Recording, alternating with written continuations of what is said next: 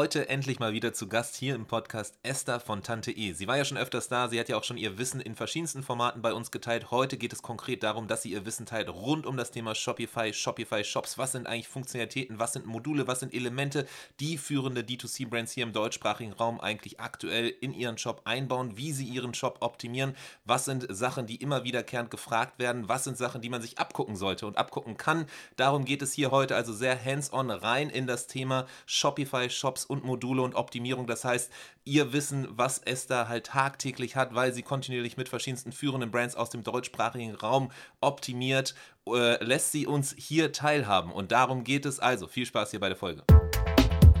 Der Merchant Inspiration Podcast.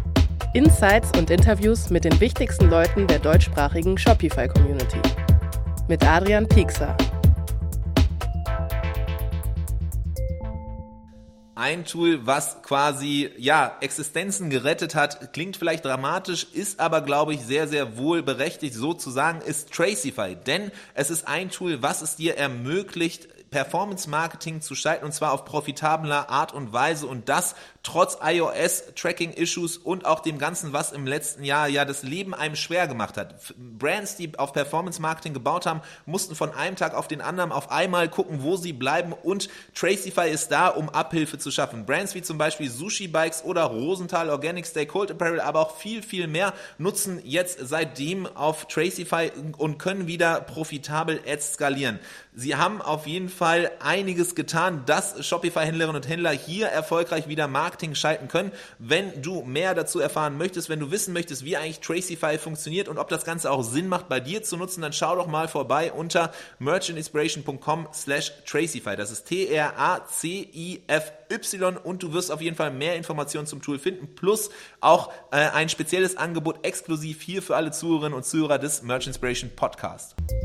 Willkommen zu einer neuen Ausgabe des Merch Inspiration Podcast. Heute jemand zu Gast, den oder die viel eher, würde ich mal behaupten wollen, sagen zu können, äh, man vielleicht schon mal gehört hat, entweder hier im Podcast selber oder auch äh, eben in verschiedensten anderen Formaten, Merch Inspiration Week, äh, ganz oft schon immer wieder dabei gewesen, das Wissen geteilt, hands-on quasi aus dem Shopify-Alltag, aus dem Shopify-Dashboard, aus dem Backend und so weiter, den Funktionalitäten und Co., was Online-Shops äh, bewegt, was Online-Shops äh, großartig macht. Und entsprechend ist jetzt mal wieder hier an der Zeit, Esther, dass du hier dabei bist, Esther von äh, Tante E.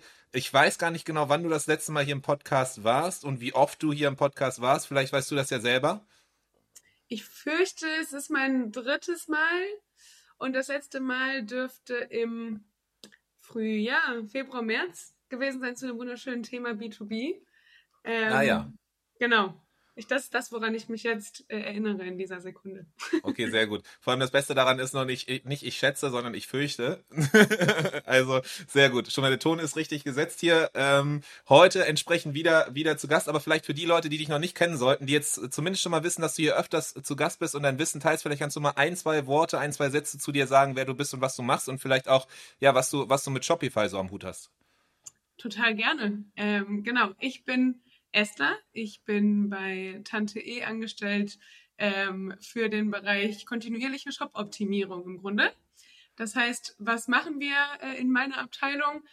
Wir arbeiten jeden Tag äh, mit Brands zusammen und gucken eben auf monatlicher Basis, was können wir am Shop optimieren, wo soll es hingehen, was sind akute Painpoints gegebenenfalls, die bei den Brands gerade im Team vorhanden sind, aber eben auch, wie kann man grundsätzlich einen Shop auf das neue, auf ein neues Level heben, das heißt, sowohl strategisch als auch ad hoc ähm, bei bestimmten Problemen behilflich sein. Äh, und das beinhaltet eben sowohl die äh, Konzeptionierung und Beratung als auch ähm, das Design dazu und dann final natürlich auch die Umsetzung. Das heißt, alles rund um Online-Shops, was können wir machen, was können wir noch besser machen, ähm, das ist so mein Bereich. Sehr gut. Das heißt, du hast auf jeden Fall auch sehr gute und tiefe Einblicke dahingehend, was auf Shopify bzw. Shopify Plus sehr gut funktioniert, was vielleicht so mittelgut funktioniert und wo man auch ein bisschen kreativer werden muss in der Lösungsfindung. Und deswegen auch eben entsprechend die oft oft Male, die, die quasi die häufigen Male, die du hier zu Gast bist oder auch in anderen Formaten von Merch Inspiration, um halt eben dieses Wissen aus dem Alltag, aus der Tiefe quasi nach oben zu holen und eben mit uns zu teilen. Das letzte Mal B2B und heute eben ein anderes Thema mal zu gucken, okay, ja, was sind denn eigentlich so die typischen Themen, die immer wieder verschiedenste führende D2C-Brands ja aus der deutschsprachigen Shopify-Landschaft bewegen, denn du hast ja selber gesagt, ongoing Zusammenarbeit, halt eben immer wieder zu schauen, wie kann man einen Shop weiter nach vorne bringen, wie kann man noch besser die Marke, die Produkte und so weiter präsentieren, was ist so das, was die Marken äh, bewegt tagtäglich? Und du bist ja da voll am Puls der Zeit, deswegen haben wir gedacht, okay, wäre es eigentlich mal cool zu hören, was denn genau so die Themen sind, die viele der D2C-Brands bewegt, die viele der, der Marken, mit denen du zusammenarbeitest, eigentlich bewegt. Vielleicht kommt raus gar nichts, so dann können wir hier relativ flott äh, den, den Podcast auch äh, beenden. Vielleicht sind es aber auch bestimmte so, sozusagen Trendthemen, die ja hier eben entsprechend immer wieder aufkehren und deswegen vielleicht auch was als Inspiration dienen für die anderen, die hier zuhören. So, entsprechend, um da mal tiefer reinzugehen, würde ich ganz gerne mal dich ganz äh, so einfach konkret fragen. Gibt es sowas wie Trendthemen? Gibt es sowas, dass du beobachten kannst, okay, es gibt bestimmte Themen, die auf einmal eine Brand sagt, die andere Brand sagen, oder ist es wirklich so, dass das immer wieder komplett unterschiedliche Sachen sind, weil eben auch Marken an unterschiedlichen ja, äh, Entscheidungspunkten sind, an unterschiedlichen Stadien, Branchen und so weiter? Oder gibt es sowas wie irgendwie aktuelle, die Top-Trends 2023? Ja, also ich würde sagen, sowohl als auch äh, die schönste Antwort, die sich jeder immer wünscht.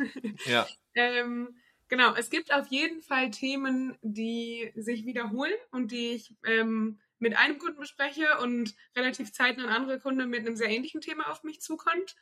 Ähm, das heißt, da gibt es auf jeden Fall welche. Es unterscheidet sich aber natürlich auch nochmal ähm, häufig, je nachdem, aus welcher Branche man ist oder auch je, wie groß ein Produktportfolio ist zum Beispiel. Das ist ja auch nicht zu unterschätzen, dass da eben Sachen irgendwie anders geführt werden müssen, äh, wenn eine Person jetzt verstehen muss, ob, was die drei Produkte sind, die, die es vor Ort gibt, versus was die 3000 Produkte sind, die es gibt.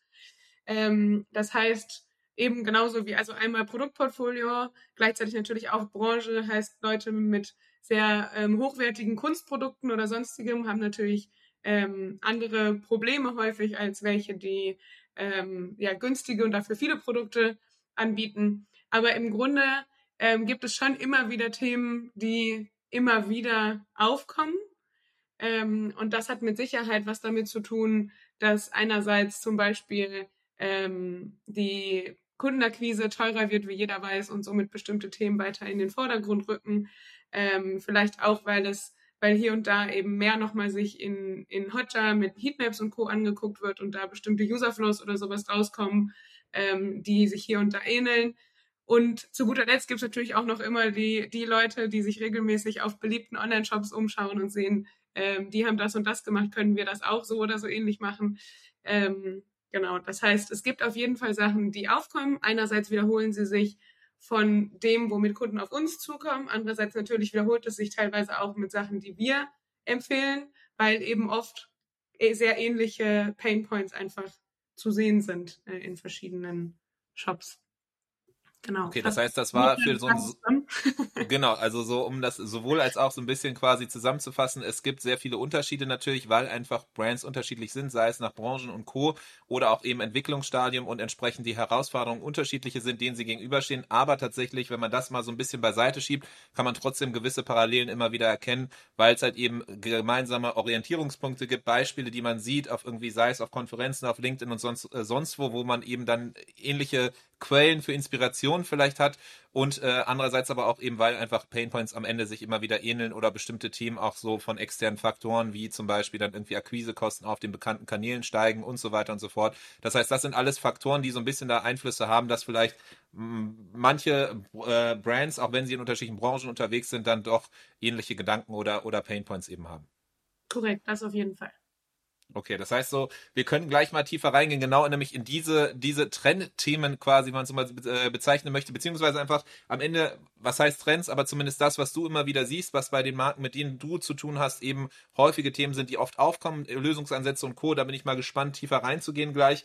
Vorab aber, so hat es schon mal erwähnt, ähm, es gibt bestimmte Brands, ja auch so ein Snox zum Beispiel, Johannes, der relativ frei irgendwie postet. Es gibt einen Samu Hess auf, auf LinkedIn auch, der immer wieder halt ähnliche Tests und so halt auch aus dem Snox-Universum äh, oft eben präsentiert. Entsprechend gibt's, äh, kommt es vor, dass Leute sagen, hey, das habe ich bei Snox gesehen, das möchte ich gerne auch. So man sieht zumindest auf jeden Fall sehr oft auf, auf LinkedIn und in der Vergangenheit habe ich das ein oder andere Mal das auch auf jeden Fall äh, zu hören bekommen. Deswegen würde mich das auch mal interessieren, ob das nach wie vor eine Sache ist, die du hörst. Zu häufig, würde ich sagen. Okay. ähm, also es ist nicht immer Snox, so, aber natürlich häufig dadurch, dass da eben viel geteilt wird. Ähm, aber grundsätzlich, dass ähm, Sachen angefragt werden, die auf anderen Seiten gesehen werden und somit erstmal suggeriert wird, wenn die das machen, das ist bestimmt gut. Ähm, das gibt es wahnsinnig häufig. Das ist natürlich in einerseits super, weil es Inspiration bietet und weil man sagen kann, guck mal, ich habe hab mich hiermit nochmal auseinandergesetzt und das wäre vielleicht auch ein Lösungsansatz, weil es steckt ja auch immer Hirnschmalz bei allen dahinter, warum sie es so gelöst haben. Das Wichtige ist natürlich, dass es schon auch irgendwie zu einem selbst und dem, was der Shop ausstrahlt, passt. Auch zu der Zielgruppe, weil was bei Snox funktioniert, funktioniert nicht unbedingt bei einem Shop, der, ähm, um ein Beispiel von vorhin zu bleiben, Kunst verkauft. Ähm, dass man da eben einfach erstmal, bevor man die Idee überhaupt mitnimmt, sich die Frage stellt, okay, bin ich hier gerade auf einer Referenzseite, die eine ähnliche Zielgruppe hat wie ich? Ähm, und dann natürlich, das, was auch Samu Hess und Co. immer predigen, ähm, am meisten weißt du, ob es funktioniert, wenn man es testet. Ähm, es gibt mit Sicherheit einige Sachen, die man auch machen kann, ohne sie zu testen. Im Endeffekt, gerade wenn es darum geht, was zu kopieren von woanders, ist natürlich immer die Gefahr, dass man was nimmt, sagt, hey, wenn es an einer Stelle funktioniert, funktioniert es an der anderen auch.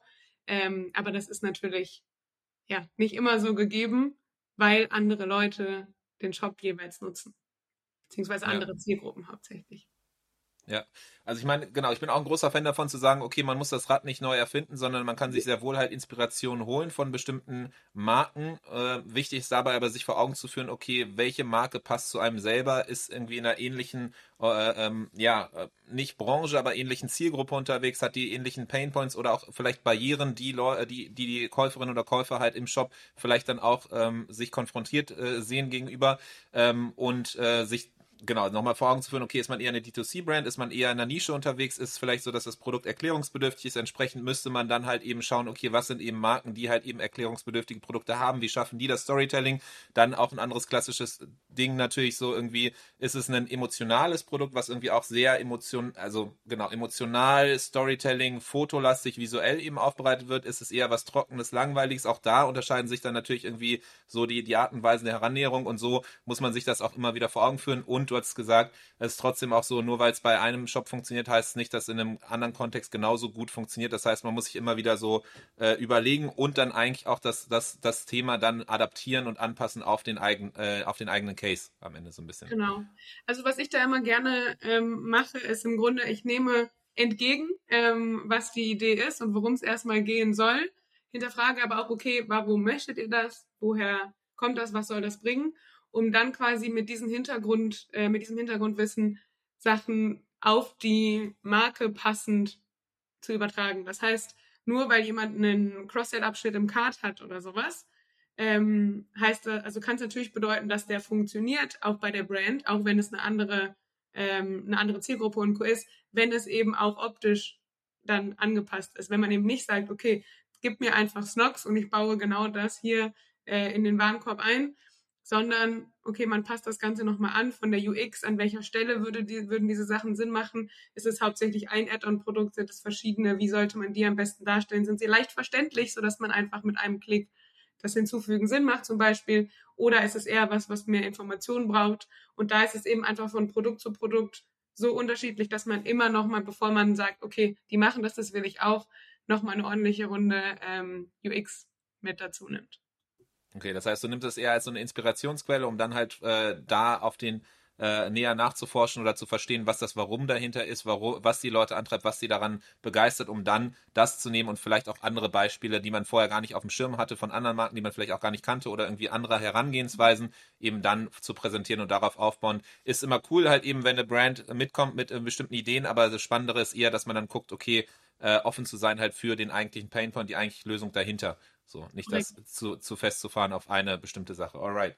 Ähm, gut. So, und dann ist die Frage äh, noch so, bevor wir jetzt gleich reingehen in halt eben die, die verschiedenen, den, quasi die Trendthemen, die du halt immer wieder so am, am im Alltag siehst, ähm, so, woran, woran erkennst du, auf welchen Seiten man generell Optimierung und Anpassung vornehmen sollte? So, ist das was, wo du direkt in den Shop halt reingehst und sagst, boah, da, da muss aber mal was gemacht werden, oder ist es äh, auch da so, dass man irgendwie äh, du andere Orientierungspunkte gibst, äh, nimmst? Mhm.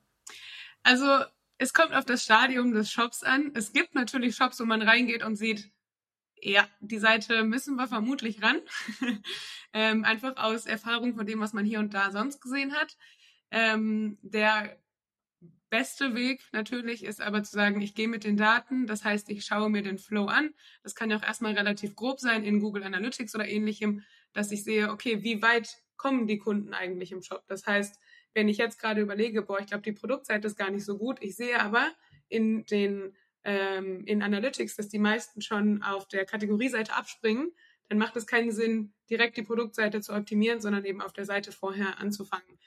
Ähm, das heißt, da erstmal eine grobe Übersicht. Man muss ja noch gar nicht so ins Datendetail reingehen, mit welche verschiedenen ähm, Sales Channels gibt, woher kommen die Leute und auf welchen Devices äh, ist es wo, sondern erstmal wirklich relativ grob zu sehen, okay, wie ist der Flow, wo brechen die Leute ab und dann eben die paar spezifischen Fragestellungen, die man sich durch diese Zahlen holt, einmal in einem Tool wie Hotjar ähm, nochmal versuchen nachzustellen durch gezielte Recordings und oder Heatmaps ähm, um dann zu sagen, okay, daraus ergibt sich erstmal ein grobes Bild, dass vermutlich der Flow im Shop so und so und so ist und hier die Leute am meisten abbrechen. Und das wäre für mich immer die erste Seite, an die man rangehen sollte, wenn man sich dazu entscheidet, nicht erstmal vorab eine große Rundumanalyse äh, der KPIs zu machen, sondern zu sagen, okay, hands-on, womit soll ich denn jetzt erstmal anfangen, dass wir erstmal ins Rollen kommen. Okay, das heißt, es gibt so eine gewisse Grundlagen, die einfach geschaffen äh, oder gegeben sein müssen, so an Best Practice, an typischen Sachen. Da braucht man auch gar nicht rein theoretisch in die Daten reingucken, wenn irgendwie der Add-to-Card-Button nicht vorhanden ist oder irgendwie man generell nicht für das Produkt versteht, dann, dann, äh, dann kann man schon mal da, dann kann man sich die Zeit quasi sparen und direkt halt rangehen und was machen. Aber wenn man halt eine gewisse Basis hat, ab da macht es dann eben Sinn, sich genauer damit zu beschäftigen, wo vielleicht Leute abspringen, um dann genau da erstmal ranzugehen. Das Bitterste natürlich wäre, man, man arbeitet an der Produktseite und die Leute kommen gar nicht auf die Produktseite, weil sie schon vorher auf der Kategorieseite abspringen. Dann hat man quasi eine geile Produktseite, die aber trotzdem genauso wenig Leute wie vorher sehen und entsprechend die Conversion Rate genauso äh, tief bleibt wie vorher. Ähm, ist natürlich bitter. okay, alright. Das heißt, wir haben so ein bisschen mal so uns, uns äh, den Grundlagen oder vorneweg so ein bisschen mal irgendwie mit dem Thema auseinandergesetzt, haben verstanden, so, okay, äh, macht es eigentlich Sinn, kann man sich Inspiration holen von anderen Brands? Äh, du sagst ja, aber man sollte mal wieder gucken, eigentlich so nicht konkret sich zu sehr an dem ähm, Beispiel äh, ja ähm, festhalten, sondern eher überlegen, okay, was für ein Painpoint löst es, das Warum dahinter und dann halt eben das nutzen, um dann zu schauen, ja, okay, was gibt's denn vielleicht für noch für Herangehensweisen? Lass uns doch mal reingehen jetzt eben in so Themen, die du immer wieder siehst, die aktuell quasi in aller Munde sind, zumindest äh, innerhalb deiner Kundinnen und Kunden so. Ähm, was sind denn so die äh, häufigsten Themen, die aufgekommen sind jetzt in den letzten Monaten? Mhm. Ja, also die, die gegebenenfalls damals ein Webinar mit mir schon gesehen haben, da hatte ich schon mal über genau das Thema gesprochen, äh, aber es flacht nicht ab. Ähm, das, was aktuell extrem wichtig ist, ist, oder die Frage, die sich viele meiner Kundinnen stellen, ist, wie finden die Leute bei mir eigentlich ihr passendes Produkt? Und das ist natürlich eine Riesenfrage, weil das im Endeffekt das Ziel, was ein Online-Shop häufig mit sich bringt, ähm, aber eben sehr inhaltlich so, wie ist eigentlich der User-Flow bei mir und wie kriege ich die Leute so zu ihrem Produkt, dass sie auch das finden, was sie suchen und nicht frustriert irgendwie sich überall durchwühlen müssen, um zu verstehen, wie zum Beispiel meine Navigationsstruktur, Kategorienstruktur und so weiter ähm, aufgebaut ist. Das heißt, das ist natürlich, dadurch, dass es mehrere Seiten betrifft, ein relativ großes Thema. Das fängt irgendwie bei einer Navigation an, geht über Kategorieseiten und Filterung, aber eben auch darum, okay, wie kommen die Leute in den Shop? Sind es, kommen sie immer auf die Homepage am Anfang zumindest, äh, zum Beispiel, oder kommen sie über bestimmte Landingpages rein? Ähm, das heißt, da gibt es natürlich nochmal Unterschiede, aber es führt eben alles meistens dazu, dass die Leute, wenn sie reinkommen, verwirrt sind zum Beispiel mit großem Fokus auf die Navigation, wo im Schnitt so um die 50 Prozent der User als ersten Klick hingehen, egal auf welche Seite sie kommen. Ähm, und man da nicht direkt versteht, okay, welche Produkte kriege ich hier und wie komme ich hier am besten zu dem Produkt. Das okay. heißt, das wäre für mich schon das, das erste Thema, was ich so, auch wenn das mit anderen zusammenhängt, ähm, als Trendthema nennen würde, dass es eben um ähm, Navigationen geht, ganz besonders eben mobil, dadurch, dass natürlich viel mobil genutzt wird, aber auch, dass mobil wenig Platz ist und dass man da eben versuchen muss, so schnell es geht, die Leute, den Leuten verständlich zu überbringen, was findest du hier, was sind meine Produkte und wie ist quasi die Reihenfolge hier. Und das schafft man zum Beispiel dadurch, dass man ähm, nicht nur rein textlich arbeitet, sondern auch ähm, hier und da eben ein Close-up von einem Produkt reinbekommt. Das schafft man auch dadurch, dass man nicht unbedingt drei verschachtelte Unterebenen braucht, sondern die Leute gegebenenfalls erstmal auf eine größere Kategorieseite bringt, wo sie dann weiter filtern können. Und das schafft man auch durch eine ordentliche visuelle Trennung, dass man wirklich erstmal den Fokus hat, ähm, das hier sind meine P Produktkategorien mit visuellem Hintergrund oder visueller ähm, Info dazu und dann eben in einer Art sekundärer Trennung oder sowas nochmal ähm, weiteren Content wie Blogs, Wissen über uns, Rezepte, je nachdem, was auch immer man für eine Brand ähm, gerade ist, dass man da eben ja wie so eine Separierung schafft und die Leute somit erstmal sich abgeholt fühlen und relativ schnell zurechtfinden können.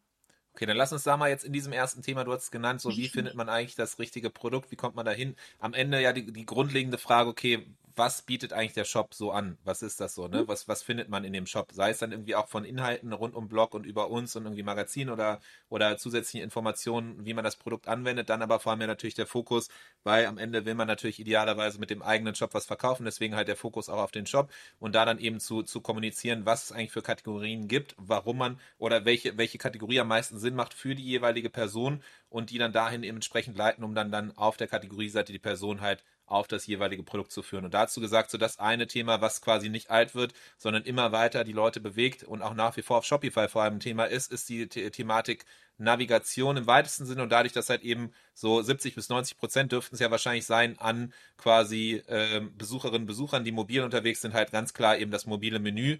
Viele Shopify-Themes sind nach wie vor sehr textlastig. Heißt, das mhm. ist immer so ein, so ein Thema, wo man als erstes reingehen kann und gucken kann bei sich selber auch im Shop sehr, okay, wie sieht eigentlich die mobile äh, Navigation bei mir aus? Klassischerweise ja so ein, so, ein, so ein Ding, was von der Seite reinfährt. Wenn du auf dieses Burger-Menü diese drei Striche draufklickst, dann fährt sich was von links rein. Ähm, teilweise gibt es bestimmte Themes, wo es von unten nach oben halt hochkommt, aber da dann eben zu schauen, okay, wie ist das eigentlich strukturiert? Und dein, deine Erkenntnis nach wie vor, so sehr, sehr viele Shops haben da ein sehr textlastiges Menü und entsprechend kaum visuelle Hierarchie und es ist sehr schwierig, da herauszufinden, was eigentlich die jeweiligen Produktkategorien sind. Mhm. Genau, einerseits sehr textlastig und andererseits natürlich auch ähm, häufig verschachtelt oder nicht ganz klar positioniert. Das heißt, einerseits geht es darum, wie sieht das Ganze aus? Und da muss man tatsächlich bei eigentlich allen Themes nachhelfen. ähm, aber gleichzeitig eben auch nochmal einen Schritt zurück. Okay, wie kommen die Leute eigentlich hier rein? Habe ich zum Beispiel viele Produkte und brauche erstmal einen Einstieg für Leute, die, weiß ich nicht, nach äh, Geschmack suchen und andere suchen nach Wirkung oder sowas, ähm, dass man die eben verschieden abholen kann, ohne dass sie aber das Gefühl haben, sie müssen achtmal klicken und haben drei verschiedene Menüs ineinander verwurstelt. Und zu sagen, okay, was sind die Hauptfokuspunkte, wie kommen die Leute rein?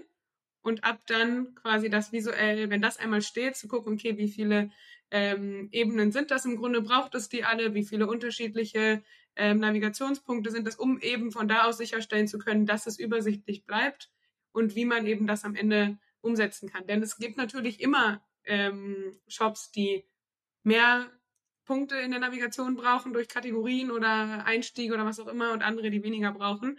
Das heißt, auch da, nur weil es bei einem ähm, Shop gut funktioniert, dass die Navigation so visuell da ist, braucht es trotzdem bei einem anderen Shop eine ganz andere visuelle Information, weil es vielleicht trotzdem einen zweiten, eine zweite Ebene braucht und weil es gegebenenfalls acht anstatt vier ähm, erste Stellen oder erste Überkategorien zum Beispiel braucht. Aber genau, im Grunde ist das der der Daumen, den ich so jedem mitgeben würde, dass das die Punkte sind, die man für sich beachten sollte. Ein Tool, was ich jedem Händler und jeder Händlerin ans Herz legen kann, wo ich glaube, dass es auf jeden Fall Sinn machen würde, es schon viel, viel früher gekannt zu haben. Pathway Solution, das Tool rund um Buchhaltung, Rechnungen und äh, Steuern für Shopify, vor allem für den deutschsprachigen Raum. Das Tool, was selber Shopify auch jedem ans Herz legt, denn es hilft dir da, alles konform aufzusetzen und viel Nerven, Kosten und Mühen zu sparen. Guck mal vorbei unter merchantinspiration.com slash pathway und du findest da auf jeden Fall mehr Informationen zu dem Tool. Das Spannende hierbei finde ich auch nochmal hervorzuheben oder besonders zu unterstreichen, ist halt, es gibt zwei Ebenen hier. Das eine ist halt eben die, die Darstellung, also wirklich was, was quasi codetechnisch auch angepasst werden müsste und vom Theme abhängig ist, weil es halt eben da äh, die Art und Weise ist, wie man das darstellt. Und das andere ist aber wirklich so die, der zweite Punkt, den man auch sofort ohne jegliches Coding halt eben anpassen und angehen sollte, diese inhaltliche Befüllung und Überlegung, okay, wie strukturiert man eigentlich so seine Produkte, das Produktportfolio, Kategorien und auch vielleicht andere Einstiegspunkte. Und das finde ich mega spannend, weil ich das auch immer wieder sehe, wenn ich halt irgendwie mit, mit äh, in Shops reingehe. Ganz, ganz oft ist das, und das ist so ein bisschen irgendwie so kommt es mir vor, oder auch wenn ich mit den Leuten dann spreche, dann sagen die auch immer, ja, das, äh, warum, warum die bestimmte Hierarchie, äh, Hierarchisierung quasi gegeben ist, dass irgendwie Kategorie 1 neben Kategorie 2 neben Kategorie 3 äh, steht, kommt dann irgendwann raus, ja, warte mal, aber logischerweise wäre eigentlich Kategorie 3 eine Unterkategorie von der Kategorie 1, aber wurde irgendwann mal hinzugefügt, weil es ein neues Produkt war und es sollte irgendwie hervorgehoben werden. Man wusste auch nicht ganz genau, es musste alles schnell gehen. Und irgendwie, wenn man da mal so drauf guckt, auf ganz, ganz viele Menüstrukturierungen, macht das logisch eher weniger Sinn, wenn man nochmal von vorne anfangen würde. So, und das ist immer wieder was, was ich sehr witzig finde, wenn man halt reingeht. Und das ja, das Geile daran ist ja, das ist ja was, da braucht man gar keine Agentur, da braucht man gar keine Leute, da muss man sich einfach nur mal kurz überlegen, was heißt kurz, aber oder auch ein bisschen länger vielleicht manchmal. Genau, meistens sogar sogar gar nicht so un, un, unwenig lang, ähm, äh, unwesentlich lang, so dass man äh, ja genau da nochmal reingucken muss, aber was, was halt eben inhaltliche Durchdenkung braucht und nicht gar nicht so sehr Programmierung. So, das heißt, das ist das eine. Einerseits irgendwie zu gucken, okay, ist die logische Hierarchisierung von den Produkten oder Produktkategorien so gegeben? Und das andere, was du ja gesagt hast, was ich auch immer wieder, wenn wir jetzt irgendwie bei Merch Inspiration zum Beispiel auch dann irgendwie uns nochmal Shops angucken, auch in so einer Analyse äh, oder auch irgendwie generell, wenn wir irgendwie Relaunches von Shops angehen, wo ich ja auch immer noch mit drin bin, ähm, da ist es dann tatsächlich so, dass auch die Überlegung ist, okay, wie sind die User Flows? So ist es immer so, dass Leute ganz genau wissen, welches Produkt sie wollen. Wenn ich zum Beispiel jetzt einen Schreibtisch, äh, einen Arbeitsschreibtisch für zu Hause will, höhenverstellbaren, weiß ich ganz genau, dass ich halt diesen Tisch brauche oder weiß ich nur, ich will was im Arbeitszimmer machen. Und je nachdem, was quasi so mein Wissensstand ist, brauche ich entweder den Einstieg über die Kategorien und die Produkte, weil ich ganz genau weiß, okay, ich brauche Tische und dann bei Tische gehe ich in die Arbeitstische. Oder manchmal ist es so, hey, ich will eigentlich mir so die Arbeitswelt eher angucken, mein Arbeitszimmer und weiß gar nicht genau, brauche ich einen Tisch, eine Lampe oder so. Und das heißt, du hast gerade schon angerissen, auch eben diese Überlegung einfach nach den Painpoints oder Themenwelten eigentlich zu gehen und auch auf andere Art und Weise die Produkte, die im Shop sind, auch nochmal halt eben darzustellen, zu clustern und auch dann im Menü aufzugreifen. Korrekt, auf jeden Fall, genau. Top. Okay, das heißt, das ist das eine. So, und dann hast du also Menü so, und da wäre es aber ganz spannend, weil das jetzt ja schon immer noch so eine sehr theoretische Ebene ist, auf der wir sind. So, hast du bestimmte Beispiele von Shops, zum Beispiel von Brands, wo du sagst, okay, das ist auf jeden Fall mal spannend, wenn man sich denn mal Inspiration reinholen will. Äh, äh, welche, welche Shops würdest du empfehlen, sind ganz spannend oder vielleicht hast du da so konkrete Beispiele aus dem, aus dem Alltag, wo ja, äh, genau das halt eben mal angeguckt wurde und optimiert wurde. Ja, genau. Also ein Beispiel, was ich immer gerne sage, weil die viel wirklich auch diesen Weg gehen mit, okay, was ist der, wie denkt der Endkunde, wo kommt der her, wo kann ich das auch in den Zahlen wiedersehen, ähm, ist die Navigation von Hey Mali. Die haben in, hauptsächlich in der so im Sommer verkaufen sie Sandalen mit Wechselkonzept. Und da ist es eben so, man hat oben ganz klar erstmal die verschiedenen Überkategorien, wie zum Beispiel Sandalen oder Taschen und kommt dann in eine Unterkategorie ähm, in der eben dann zum Beispiel unter Sandalen dann die Infos kommen mit, okay, entweder nur die Basissandale oder nur das Topping darauf, eben dieses Wechselkonzept oder die möglichen Kombinationen grundsätzlich, ähm, sodass man da nochmal unterscheiden kann, wenn man erstmal weiß, okay, ich möchte erstmal eine Tasche haben, dann kann ich da die ganzen unterschiedlichen verschiedenen Taschentypen sehen, was natürlich auch die Leute abholt, die zum Beispiel über Influencer-Marketing, über einen bestimmten Produkttyp reinkommt und merken, ah, das ist der Produkttyp, den ich bei der Influencerin gesehen habe, aber die haben ja auch das und das noch zum Beispiel. Ähm, genauso gibt es da eben auch diese Trennung mit, okay, das sind erstmal alle unsere Produkte und dann kommt da weiter, kommt weiter unten quasi, okay, das hier sind auch noch weitere Themen bei uns im Shop, über die du dich übrigens informieren kannst oder wo noch irgendwie mehr, mehr Content hintersteckt. Das Ganze in noch einer Form ähm, intensiver, würde ich sagen, äh, würde ich als Beispiel Horst nehmen. Bei Horst geht es quasi darum, die sind ganz stark gewachsen ähm, durch Content, durch DIYs. Also es geht ganz viel um ähm, Einrichtung, um äh, selbst kreativ sein für Garten, Esszimmer, alles im Haus quasi. Ähm, und da geht es eben viel darum, okay, es gibt Leute, die kommen über den Content rein. Es gibt aber auch Leute, die kommen durch die Produkte rein. Und da haben wir so viele Produkte, okay, wie cluster ich das eigentlich? Und da gibt es dann quasi zum Beispiel die Möglichkeit zu sagen, okay, es gibt erstmal den Bereich Farben.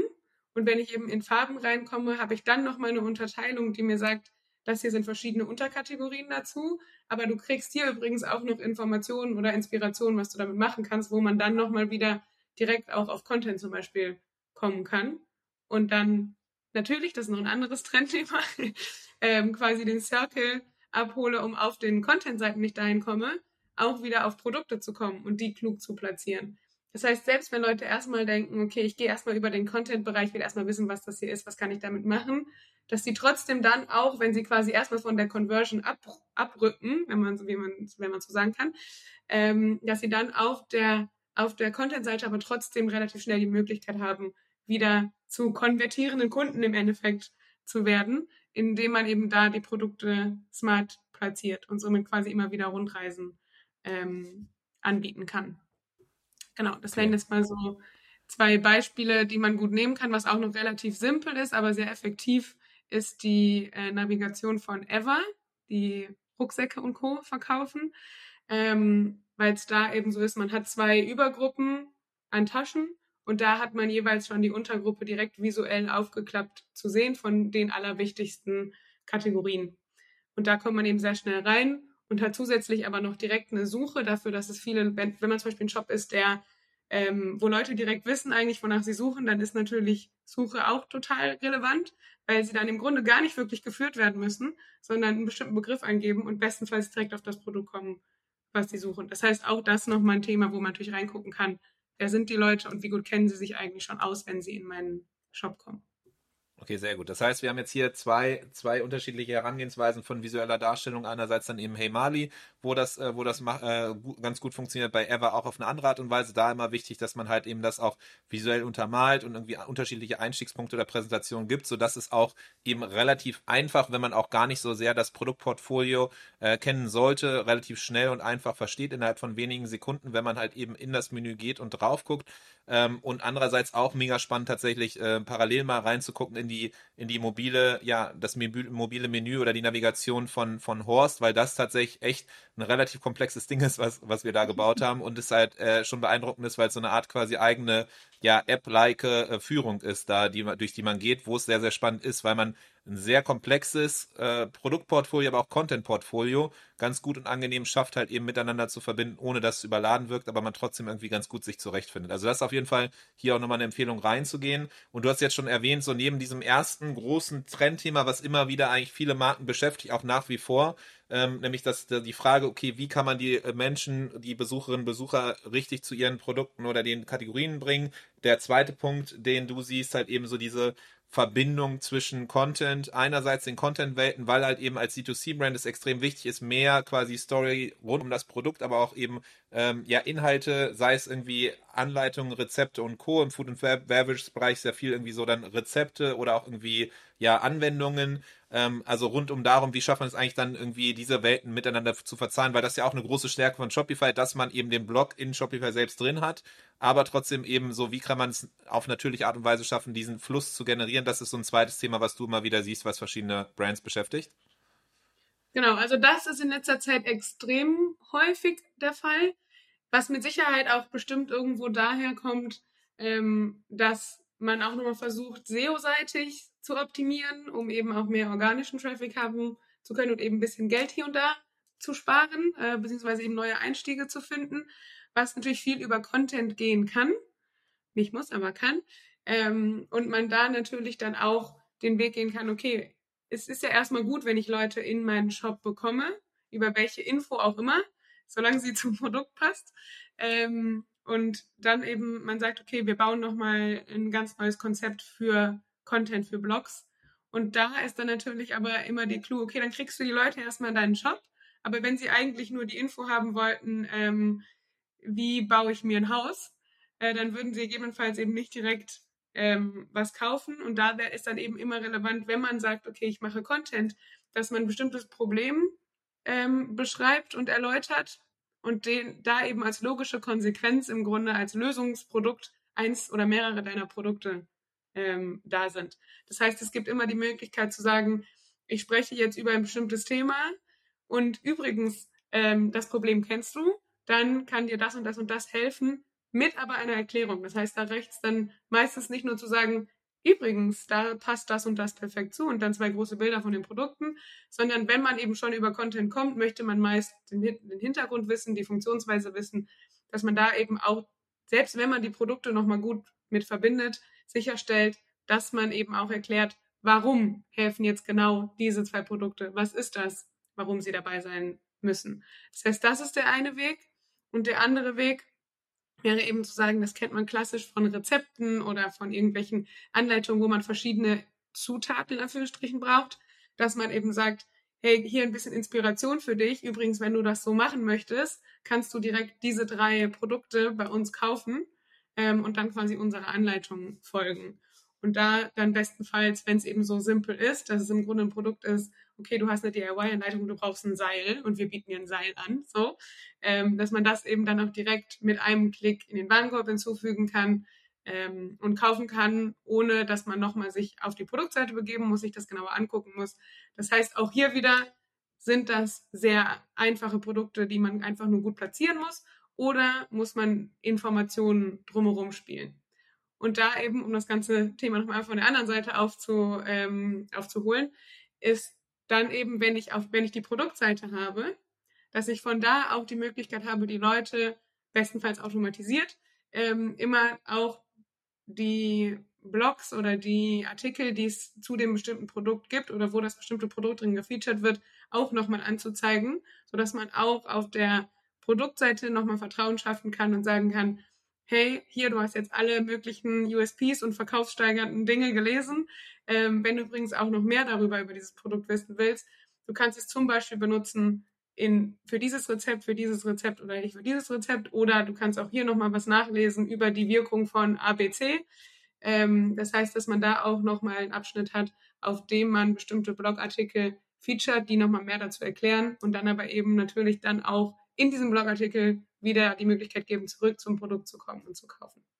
Alright, das heißt hier auf jeden Fall auch ein größeres Thema, was wahrscheinlich, man könnte es fast meinen, das ist genauso wie so mobile Navigation eigentlich ein Thema, was nicht, nicht irgendwie zeitspezifisch ist oder irgendwie so deswegen ein bestimmter Trend, aber du hast erwähnt, so eine Vermutung ist halt, weil jetzt gerade aktuell die Zeit ist, wo halt eben viele Akquisekanäle, Marketingkanäle in Frage gestellt werden und entsprechend vielleicht dann SEO noch mal ein bisschen relevanter wird und dadurch einfach noch mal mehr das ein Thema wird bei vielen Brands, dass halt eben da dann auch guckt wird, okay, wenn wir schon SEO machen und da investieren, wie kriegen wir es hin, dass halt viele Leute noch besser rüberkommen, halt eben von den Content-Seiten zum Produkt, aber dann eben auch vielleicht diejenigen, die zum Produkt kommen, vielleicht letzte ja, äh, Zweifel haben, nicht direkt kaufen wollen, dass man die dann zumindest nochmal rüberholt und drin hält im Loop, indem man sie dann halt auch zum Content bringt. Hast du da Beispiele? Du hast eben vorhin schon mal gesagt, so deswegen kamen wir so ein bisschen auch in dieses Thema schon rein. Das zweite Thema Horst ist ein Beispiel. Mhm, genau, also da ist es eben relativ straightforward, würde ich sagen, dass es eben ähm, wie bei so einem Rezept DIY-Anleitungen gibt, ähm, wo man eben sagen kann, hey, wenn du das genauso nachbauen willst, brauchst du diese Farbe, dieses Seil, dieses alte Möbelstück von dir selbst, sodass du quasi eine Mischung hast aus ähm, Sachen, die du da kaufen kannst und die du vermutlich hast oder dir woanders beschaffst. Ähm, und da eben genau einmal wie so eine Art Packliste zu haben und andererseits eben aber auch von den Produkten nochmal als Inspiration sagen zu können, übrigens, du kannst daraus das und das und das bauen. Schau dir doch gerne die DIY-Anleitungen an. Und ein anderer Shop, der das sehr, sehr fokussiert macht, ähm, ist X by X. Ähm, da geht es viel darum zu sagen, okay, wie wirken die Produkte? Ähm, Hauptthema ist alles rund um Menopause. Ähm, und da eben zu sagen, ganz wichtig ist zum Beispiel ähm, Vitamin A, das ist jetzt ein super random Beispiel. Ähm, und übrigens, wenn du, wenn du bemerkst, dass das dein Mangel sein könnte, hier übrigens das, was dich gut mitnimmt oder die verschiedenen Phasen äh, der Menopause erläutert und sagt, wenn du gerade in dieser Phase bist, ist übrigens dieses Set etwas, was dir helfen kann, weil darin A, B, C, D und E dabei ist. Das heißt, das so ein bisschen diese zwei unterschiedlichen Welten, die ich gerade meinte. Das eine ist sehr erklärungsbedürftig, da geht es dann nochmal darum, okay, warum jetzt genau dieses Set? Und das andere ist relativ straightforward, wo man sagen kann, wenn du genau diesen, diesen ähm, Wandschrank bauen möchtest, dann brauchst du A, B, C, D und du kannst aber eigentlich alles direkt ähm, kaufen, wenn du hier möchtest und brauchst nicht noch wahnsinnig viel Information zu dem Produkt drumherum. Ja, und ich glaube, was auch nochmal ganz spannend ist, als ein quasi drittes Beispiel nochmal, wenn man äh, mehr in diese Content-Welt rein quasi von der Blogseite gehen will und sagt, ja, ich, mein Fokus ist eigentlich primär so irgendwie Inhalte, Magazin und Co. zu machen, dann könnte vielleicht auch dann äh, die Königgalerie ganz spannend sein, weil man da ja auch eben so Johann König lange Zeit auch eben ein eigenes Printmagazin rausgebracht hat, aber dann in der, in der, war es die Corona-Pandemie, als es dann halt eben auch ins Digitale rüberging, ähm, dass dann eben, ähm, ja, jetzt auch dieses äh, Printmagazin quasi ins Digitale gebracht gebracht wurde und dann alles jetzt über den Shopify-eigenen Blog, also den, die Blog-Funktion in Shopify so, vom, vom Shopify-Shop eben abgeliefert wird und da halt eben auch eine Content-Welt geschaffen wird, halt aber ganz klar mit dem Fokus dann halt eben, was, was vorher in Print war. Genau, da ging es tatsächlich viel um ähm, Papierkosten, was ja auch ähm, großes Thema war im letzten Jahr, ähm, wo sich immer wieder gefragt wird, okay, ist das wirklich ein haptisches Produkt oder geht es eigentlich viel um die Ästhetik und die Texte dahinter? Und da war eben die Annahme, es wird vermutlich genauso viel online gelesen, ähm, wenn man es schafft, die Ästhetik aus dem Printmagazin online mit ähm, ja, zu nennen und da ja sogar teilweise noch einfachere Filtermöglichkeiten und sowas hat, das zu finden, was einen interessiert. Das heißt, gegebenenfalls sogar optimiert. Ähm, und genau, da war im Endeffekt das Ziel, dass man den Stil vom Magazin, der sehr unterschiedlich ist oder sehr anders ist als der vom Shop, einmal in eine Welt schafft, die im Shop mit drin ist, aber ganz anders aussieht und dann eben immer am Ende des Artikels man nochmal geleitet wird in ähm, hier in dem Artikel ging es um Künstler ABC. Möchtest du mehr über ihn erfahren? Dann komm hier auf eine bestimmte Artist-Seite. Oder außerdem wurde auch bestimmte ähm, Ausstellungen nochmal genannt darin. Und dann kann man eben auch da nochmal eine Cross-Verlinkung unten zu der Ausstellung haben, was auf einem anderen Blog-Template im Grunde aufbaut. Oder eben sogar auch zu sagen, je nach Künstler, ähm, falls es was gibt, ähm, oder ein, eine Edition oder ein Print oder irgendein bestimmtes ähm, Produkt, was eben von dem bestimmten Künstler, der porträtiert wird, oder von einer bestimmten ähm, Ausstellung, die dort beschrieben wird, ist, dass man die eben unten auch nochmal direkt mit verlinkt und somit immer den Umschwung schafft zum Shop, aber natürlich auf ein bisschen weniger ähm, aggressive Art als bei manch anderen, weil es eben da wirklich viel darum ging, erstmal das Magazin an sich rüberzuholen und dann zu schauen, okay, was sind eigentlich Synergien, die man daraus noch nutzen kann, um den Kunden im Endeffekt länger im Shop nochmal zu haben und die Vielseitigkeit ähm, der Themen im Shop mit zu entdecken. Sehr gut, genau. Und dann, ich hatte es vorhin nicht ganz erwähnt, aber es klang schon raus, eben König Galerie, äh, es geht um Kunst, Kunstwelt und entsprechend natürlich viel auf das Visuelle, viel auch eben auf die Geschichte hinter einem Kunstwerk, also die Künstlerin der Künstler, dass das nochmal eben Einstiegspunkt auch sein kann, über das man dann eben reinkommt, um zu sehen, was für Kunstwerke es gibt oder eben, du hast es auch erwähnt, dann eben bestimmte Blogartikel über diese Person oder Magazinbeiträge und so weiter und so fort. Das heißt, das auch nochmal spannend und natürlich auch in einem, in einer Preisrange, wo man sich da dann befindet, wo nicht mal eben so aus dem, ja, äh, äh mal eben mit dem äh, Taschengeld quasi sich so ein Kunstwerk gekauft wird, sondern es sind dann ja schon da mehrere tausend Euro, ähm, die dann da investiert werden. Entsprechend ist das ja auch nochmal ein Punkt, warum das Ganze halt eben sehr viel über diesen Educational Charakter vielleicht auch äh, dann eben geht. Das heißt, wir haben jetzt hier drei verschiedene Beispiele ja mal gehört, was alles möglich ist quasi auf Shopify rund um das Thema Content und wie man dann quasi beide Welten miteinander verbindet und das bestmöglich rausholt. Ähm, gibt es sonst noch äh, weitere Themenpunkte, Sachen, die auch immer wieder halt auf, äh, auftauchen? Ja, ich möchte noch ähm, eine Sache zu meinem Lieblingsthema vom Anfang zum Userflow sagen. ähm, und zwar, was immer mit beachtet werden sollte, falls jetzt Leute hingehen und sagen, ich überarbeite meine Navigation, ähm, was immer dabei mitgedacht werden sollte, ist, die Navigation hört im Grunde nicht auf, nachdem ich die Navigation verlasse, sondern sie sollte bestenfalls auf der Kategorieseite weitergehen. Das heißt, wenn ich auf eine, äh, auf eine relativ große Kategorie erstmal linke, zum Beispiel von der Navigation, dann sollte es auf der Kategorieseite Möglichkeiten geben, dass ich das für mich nochmal verkleinern kann, personalisieren kann. Und das kann man entweder machen, indem man ähm, verschiedene Einstiege bietet, dass man nochmal sagt, okay, du bist jetzt ähm, über den Reiter Schuhe gekommen und du kannst jetzt hier oben nochmal weiter tiefer gehen in ähm, Sportschuhe, Sandalen, High Heels, was auch immer es für Kategorien gibt. Oder dass man sagt, okay, ich, ich brauche wirklich ein relativ komplexes Filtersystem, wo man sagen kann, du hast jetzt hier erstmal eine Seite mit 100 Produkten, aber wenn du erstmal die Filter einstellst nach dem, was dich interessiert, dann hast du nachher vielleicht nur noch fünf Produkte und die sind aber dann auch genau die, die du brauchst. Und da kann man eben auch wahnsinnig viel Komplexität mit abholen, weil man es inzwischen gewöhnt ist, dass Filter sehr vielseitig sind und dass man erstmal ganz viel anbieten kann als Filterung.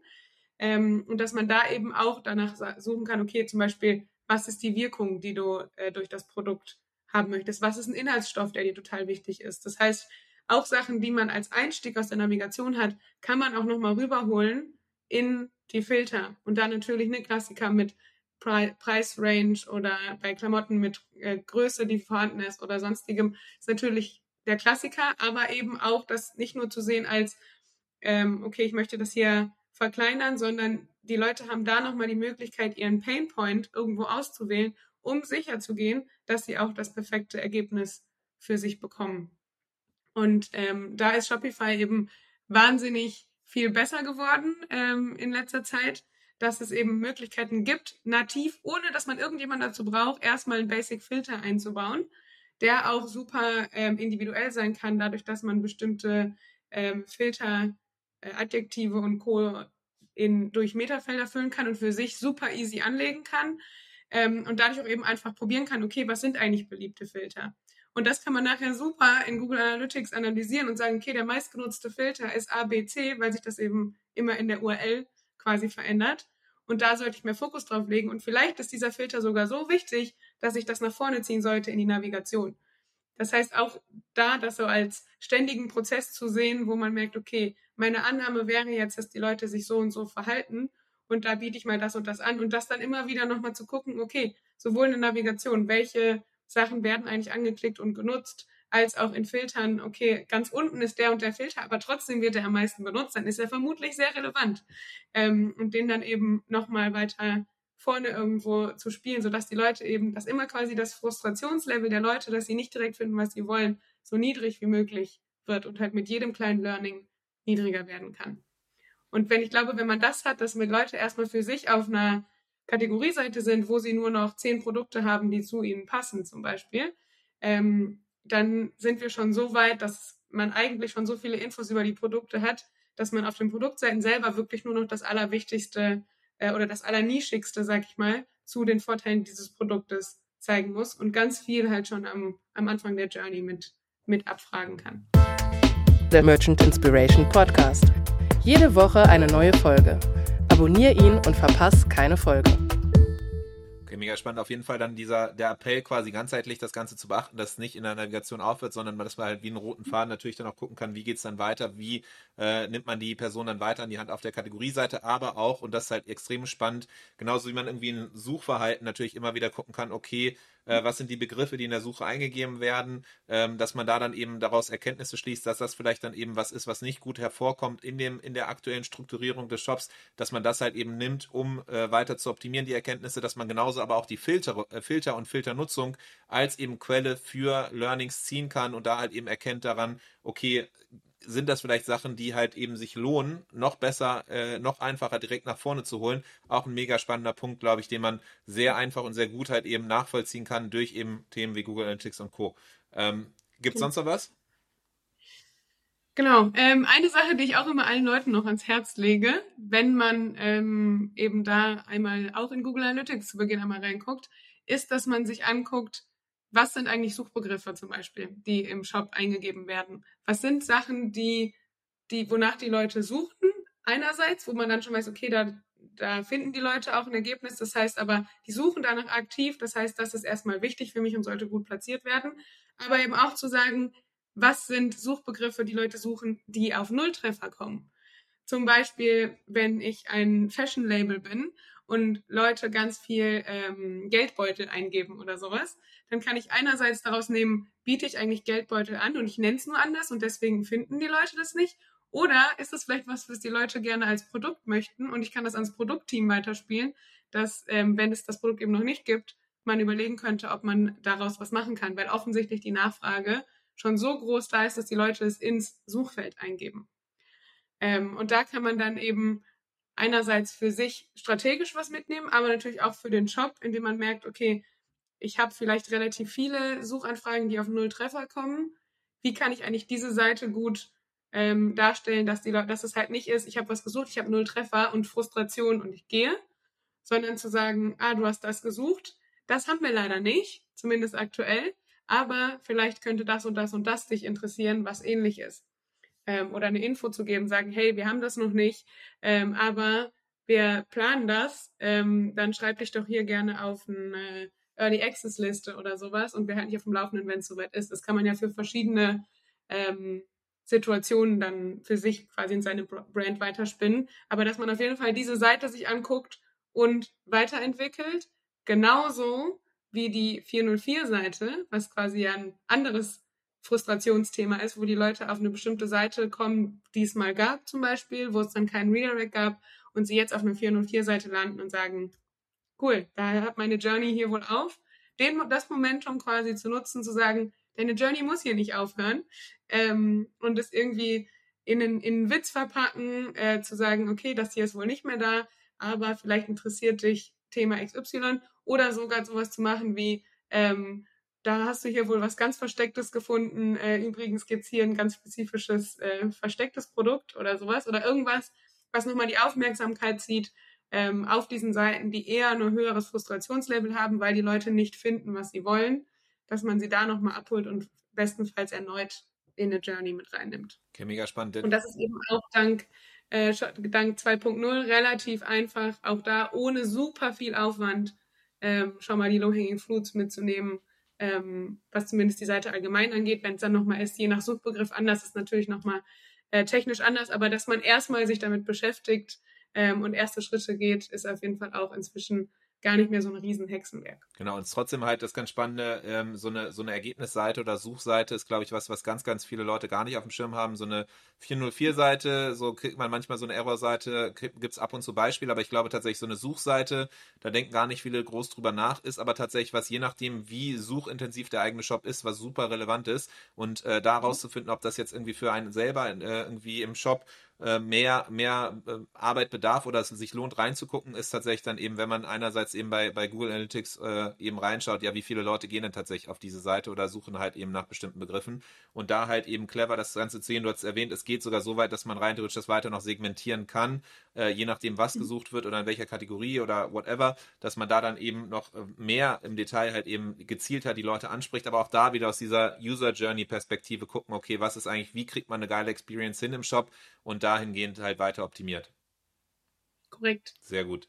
So sollte es sein. Okay, sehr gut. So, das heißt so, jetzt haben wir hier verschiedenste Themen schon mal gesehen. Generell der User Flow, und da merke ich auf jeden Fall, da ist auch eine gewisse äh, ja, äh, Leidenschaft und Enthusiasmus da, weil halt eben sehr, sehr viel am Ende wieder auf diesen User Flow, am Ende ist ja User Experience, so, ne? Was die Experience im Shop als solchem. Und am Ende ist das natürlich auch das, wofür der Online-Shop stehen soll. Wie kriegst du es hin, dass erstens Leute irgendwie verstehen, was im Shop ist, zweitens verstehen, ähm, was das Relevante für einen selber ist, um da halt hinzukommen und dann halt eben, wie kriegst du es hin, so eine gute Experience halt äh, zu, äh, zu bauen, dass man eben dahin kommt, also dass das findet, wenn man es nicht findet, dass man dann irgendwie in diesen Frustrationsmomenten abgeholt wird und auch trotzdem wieder halt irgendwie die Frustration umgewandelt wird in Freude. Und das sind ja alles eben die verschiedenen Themen, die du genannt hattest und auch wieder das Zusammenspiel zwischen Content und, und äh, äh quasi ja Shopping-Welt, dass man das auch weiter verbindet. Also im Grunde einfach dieses ganze, wie findet man sich zurecht im Shop, wie kann man das so einfach wie möglich machen, das ist so das, das Thema schlechthin, wo sich immer wieder alles drum herum tummelt.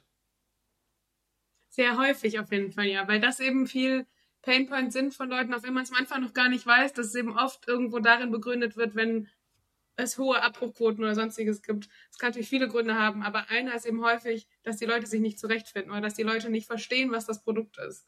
Und das ist natürlich die Grundlage. Und es ist immer leicht gesagt zu sehen, okay, da muss man das und das angucken, aber man kann eben an einer Sache anfangen und immer nischiger werden äh, und immer weiter quasi tiefer reingehen. Aber im Grunde kommt immer erstmal alles zurück. Wer ist meine Zielgruppe?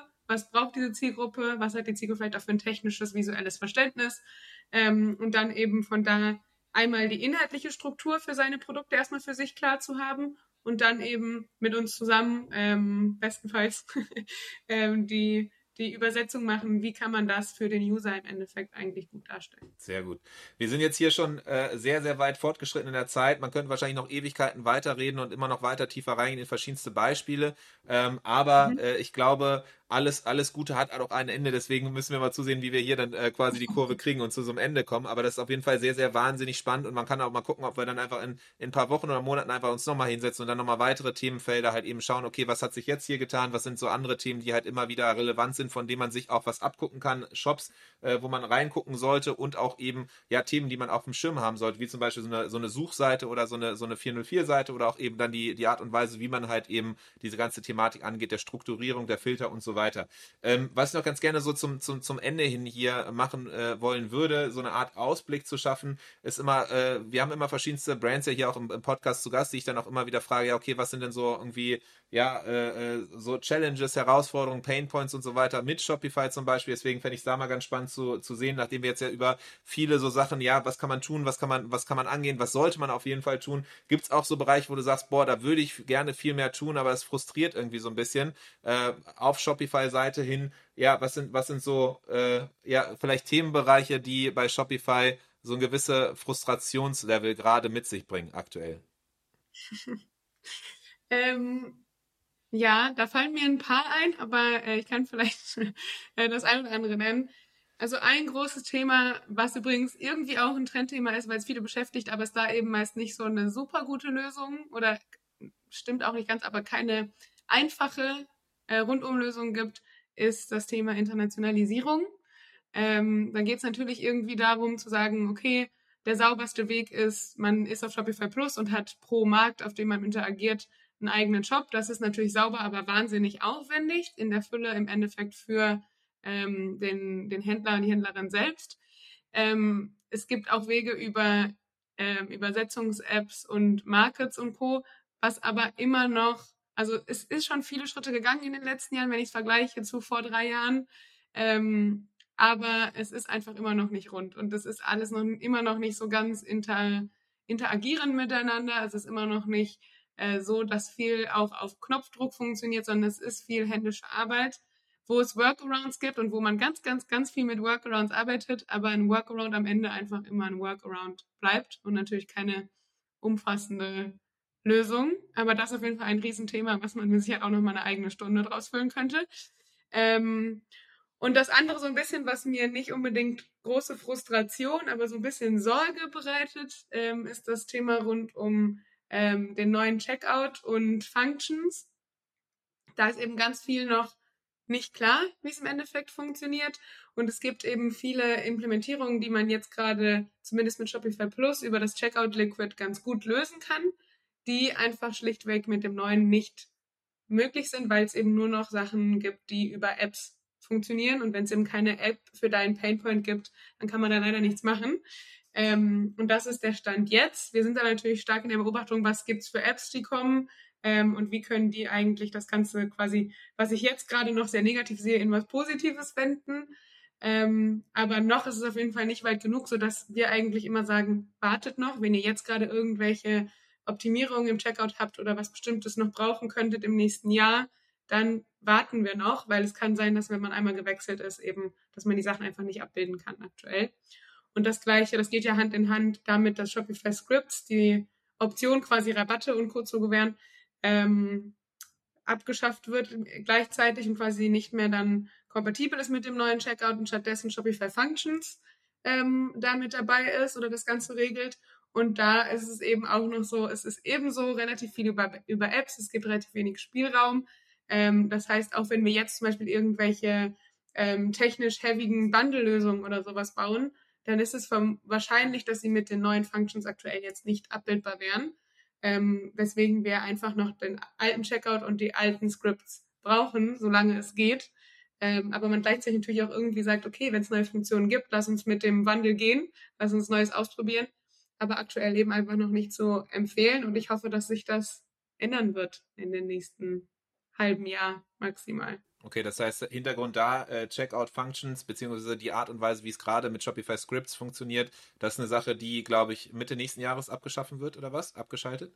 August, August nächsten Jahres. Ja. Ähm, und mhm. bis dahin halt eben noch ein Jahr lang Zeit ist, jetzt schon ein bisschen Werbung gemacht wird oder irgendwie Aufmerksamkeit gemacht wird von Shopify-Seite aus, dass man halt eben die Werbung auch. Ja, genau.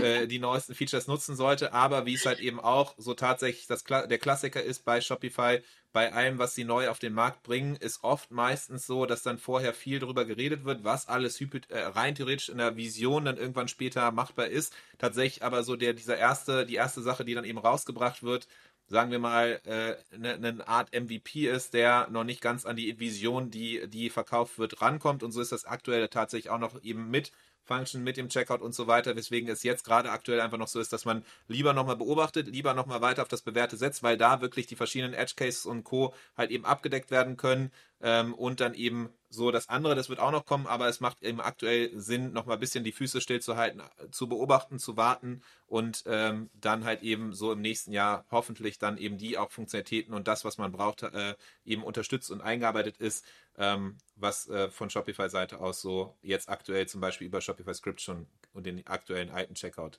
in Anführungszeichen gegeben ist. Genau, das heißt natürlich gleichzeitig aber auch, wenn man noch bestimmte Sachen optimieren wollen würde, wäre jetzt die Frage, lohnt es sich, das jetzt noch für ein Jahr äh, einzubauen und da eben nochmal zu investieren in Umsetzungen oder ähnliches, dass man das, den Painpoint quasi wegbekommt, ähm, wenn man weiß, dass man es in einem Jahr dann nochmal gänzlich neu machen muss, weil man eben ähm, das Aktuelle nicht mit übernehmen kann. Das heißt, das ist gerade so ein bisschen die Frage, macht man das noch, weil man sich so viel davon erhofft?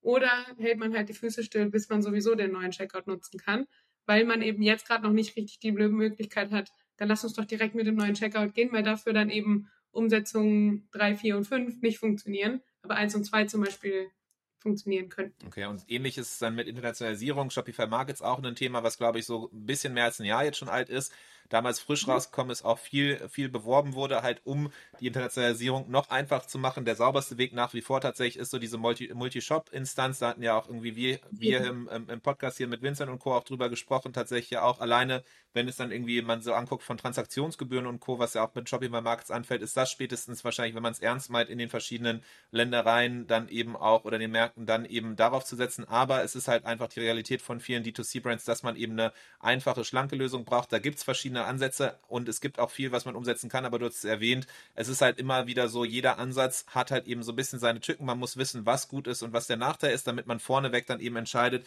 oder sich entscheiden kann, okay, welchen Weg geht man. Genauso halt eben auch mit Übersetzungs-Apps, so die, es gibt da Vor- und Nachteile mit, äh, mit bestimmten Bereichen und so weiter. Das heißt einfach, rund um Internationalisierung macht es halt eben Sinn, da dann eben einmal mehr Gehirnschmalz reinzupacken, weil es halt eben nicht so die eine einfache Out-of-the-Box-Lösung gibt, sondern es halt ein komplexes Thema ist und entsprechend halt eben auch komplexer gedacht werden sollte. Und da äh, gibt es ganz, ganz viele verschiedene Ansätze und Wege, wie man das Ganze halt eben umsetzen kann in Shopify. Man muss sich halt eben da vorab mehr Gedanken machen. So.